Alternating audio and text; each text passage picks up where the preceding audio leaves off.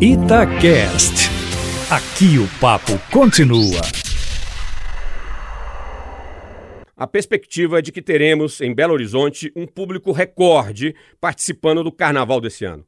Enorme desafio nesse sentido é a garantia da segurança dos foliões. E minha expectativa é de que teremos um carnaval tão ou mais seguro do que o ocorrido no ano passado. Lembremos que em 2019 o carnaval em Belo Horizonte foi sucesso reconhecido, com poucos eventos criminais graves. Eis um dos motivos pelos quais a capital mineira tornou-se, em anos recentes, um dos mais destacados polos carnavalescos do Brasil. O planejamento das polícias militar e civil, bem como do Corpo de Bombeiros, está bem elaborado para esse ano. Serão mais de 9 mil policiais militares destacados para o patrulhamento ostensivo, além dos policiais civis que atuarão nos diversos plantões das delegacias de polícia. O Centro Integrado de Comando e Controle, CICC, localizado na cidade administrativa, funcionará como sala de situação 24 horas dia, monitorando tudo o que ocorre nas ruas através das centenas de câmeras espalhadas pela cidade, como também na região metropolitana. Aliás, os drones serão também destaque nesse carnaval. Essa tecnologia favorece muito a atividade de vigilância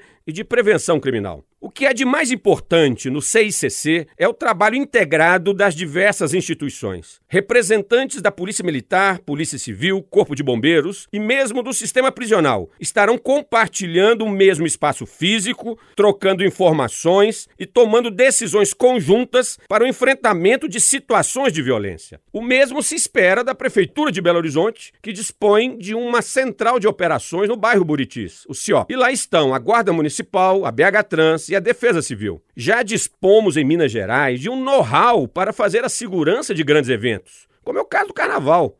Basta apenas que órgãos estaduais e órgãos municipais cooperem entre si, como ocorrido no ano passado. É preciso que o Centro de Operações da Prefeitura e o Centro de Comando e Controle do Estado estejam em constante interação, evitando que as instituições batam cabeça entre si. Por fim, cabe destacar que a segurança não pode se restringir a Belo Horizonte.